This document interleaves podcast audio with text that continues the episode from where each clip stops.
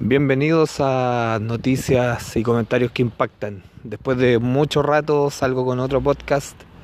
Eh, como siempre ando caminando por aquí por las calles de Santiago.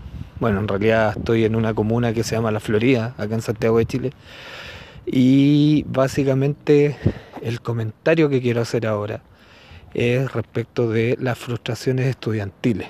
Esta, este comentario nace un poco de eh, lo que estaba conversando con mi novia, mi polola, acá en Chile se dice polola, a la novia, eh, de, de cómo los jóvenes, los críos, los cabros en Chile y probablemente en otros países, pero me voy a referir solamente a Chile, eh, tienen un sinfín de conflictos consigo mismo. ¿A qué, a qué me refiero?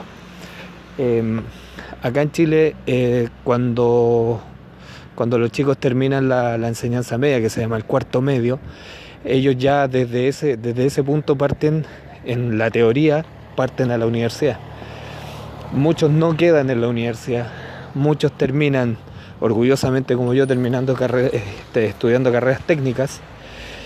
Eh, y un poco frustrante también porque esas carreras técnicas a veces no pagan los sueldos que uno que uno espera o que uno piensa que le van a pagar o cómo se va a desarrollar en el tiempo. ¿Por qué lo digo? Porque yo actualmente tengo 43 años, pero los, chicos que están saliendo del colegio tienen 17, 18. Y se enfrentan a un sinfín de cosas y a un bombardeo comunicacional que a muchas veces es espeluznante en el sentido de que se les muestran carreras gloriosas donde prácticamente ellos van a estudiar, les va a ir bien y les va a ir bien en la vida de inmediato, cosa que no es cierta. Yo creo que todos los adultos sabemos que no es cierto. Eh, al que le resulta inmediato, perfecto. Es muy bueno, es muy bonito que, que, mucha gente salga y logre sus metas de inmediato o en un plazo, en un plazo, no sé cómo llamarlo, un plazo razonable. Pero generalmente, al menos lo que está pasando en Chile, tenemos muchos chicos trabajando de empaquetadores o embaladores en las grandes cadenas de supermercados, las cuales, dicho sea de paso, no pagan sueldo a los muchachos. A los chicos y a las chicas que trabajan ahí no se les paga un sueldo, viven de la propina. Y con esa propina ellos pagan sus carreras, sus almuerzos en la universidad o las carreras que, que estén cursando. Em, por otro lado, cuando lo digo por experiencia propia, esto cuando uno estudia una carrera y se equivoca es lo peor que le puede pasar. Eh, no se siente a gusto, empieza a pasar la vida y actualmente la vida pasa muy rápido y cada vez más rápido. ¿Y por qué lo digo? Por todo ese bombardeo comunicacional que hacen las universidades, la televisión, la radio, Instagram, eh, Facebook, donde se ve a todo el mundo feliz. Todo, todo el mundo está feliz. Em, nadie tiene problemas, parece. O sea, nadie, nadie tiene una afección cardíaca, nadie, porque todo el mundo en Instagram, en Facebook están todos haciendo deporte, todo el tema. Yo lo reconozco. Eh, tengo mi Instagram, tengo mi Facebook y publico las fotos de, de cuando voy a la cordillera, cuando hago ciclismo, esas cosas. Pero son fotos con otras personas, son fotos de paisaje, todo el tema. Pero da la casualidad que en Instagram y todo hay mucho, bueno, está cargado el narcisismo. Instagram creo que es la red social más narcisista que hay. Donde mucha gente muestra todo lo que hace. Me incluyo, yo también lo hago, lo hago. Pero trato de hacerlo desde una perspectiva para mostrar los lugares donde, donde ando. Y, pero hay mucha gente que tiene, no sé, voy a inventar ciento y tantas selfies, la misma cara, la misma, todo igual, pero, pero la foto no tiene no tiene un objetivo.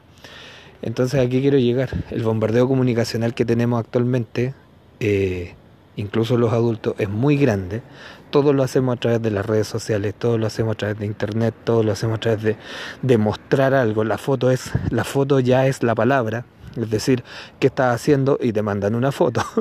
Entonces, eh, volviendo al tema anterior, el bombardeo comunicacional de imágenes que probablemente no existan en la vida de las personas es lo que está frustrando a la gente, creo yo, sobre todo a los más jóvenes que están, como todo joven, porque uno también lo fue, eh, sale de, la carrera técnica o de la universidad y tiene un montón de proyectos y se imagina cosas que, que a muchos les resultan y a muchos les va muy bien al tiro.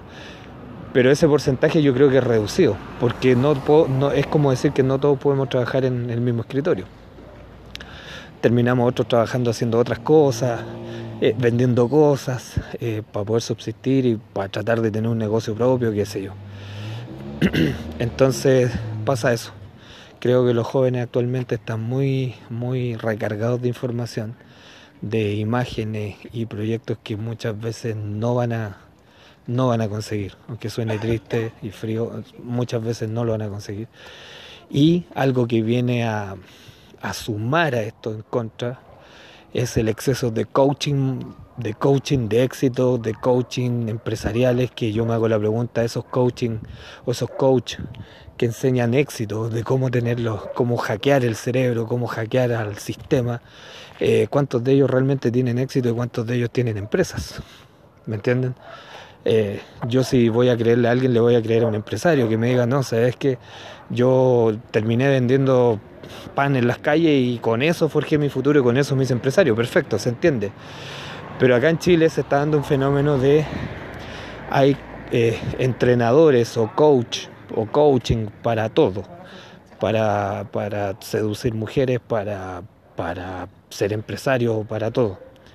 Creo que motivar a la gente a través de una charla está muy bien pero eso creo que no garantiza tampoco el éxito. Por ahí pueden entregar algunas herramientas que uno puede ocupar para automotivarse, autoescribirse mensajes que uno los lee y dice, ok, vamos de nuevo, pero yo creo que el tema de, del, bombardeo comunicacional, que insisto, viene a recargarse también con los coaches, eh, está sobrecargado.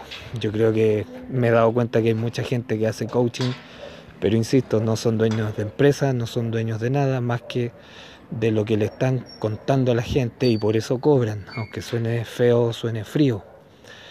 Eh, también es un tema un tema social. Eh, no todo el mundo va a tener éxito en lo mismo, no todos vamos a ser grandes profesionales en lo mismo. Eh, sí estoy de acuerdo con fomentar y desarrollar más las habilidades blandas de las personas y creo que por ahí con la empatía y vamos avanzando y la gente se comunica mejor y a través de eso puede generar algún negocio o alguna, alguna cosa para ayudar al resto, algo más social, no lo sé. Pero creo que ese tipo de cosas están frustrando a mucha gente y lo digo porque yo participé en unos coaching que fueron muy entretenidos, conocí grandes personas, pero siempre les dije a ellos mismos que yo era honesto para hablar y tengo mi discrepancia respecto al mismo tema. Entonces, si a los adultos no hacen coaching, preguntémonos qué le pasa a los jóvenes cuando quieren una carrera y, se dan cuenta de que el tema no es difícil. En otra oportunidad me voy a, referir al tema de la disciplina. Eh, voy a dejarlo enganchado. Yo trabajo actualmente en un colegio como, como recepcionista, acá en Santiago de Chile. Y no sé, hay chicos de 16, 17 años que la hora de entrada la confunden mucho. Eh, por horario entran a las 8, pero terminan llegando al mediodía y hay un, hay un fenómeno extraño que no se les puede decir nada casi porque, bueno, se pierden las subvenciones. Después me voy a referir a ese tipo de temas. Eh, por ahora es eso. Eh, como, como para finalizar, preocúpense un poco más de lo que es la empatía, la comunicación persona a persona, los abrazos, los que tienen pareja, los abrazos, los besos. Yo creo que eso comunica más que un Instagram. No es malo tener un Instagram, creo que no es malo hablar de lo que uno hace, pero siempre eh, desde la humildad y siempre desde, desde, desde la realidad en realidad. Así que nos vemos en otro, nos escuchamos en otro podcast. Espero que les guste y nos, como dije en varias ocasiones, que el Altísimo nos ampare.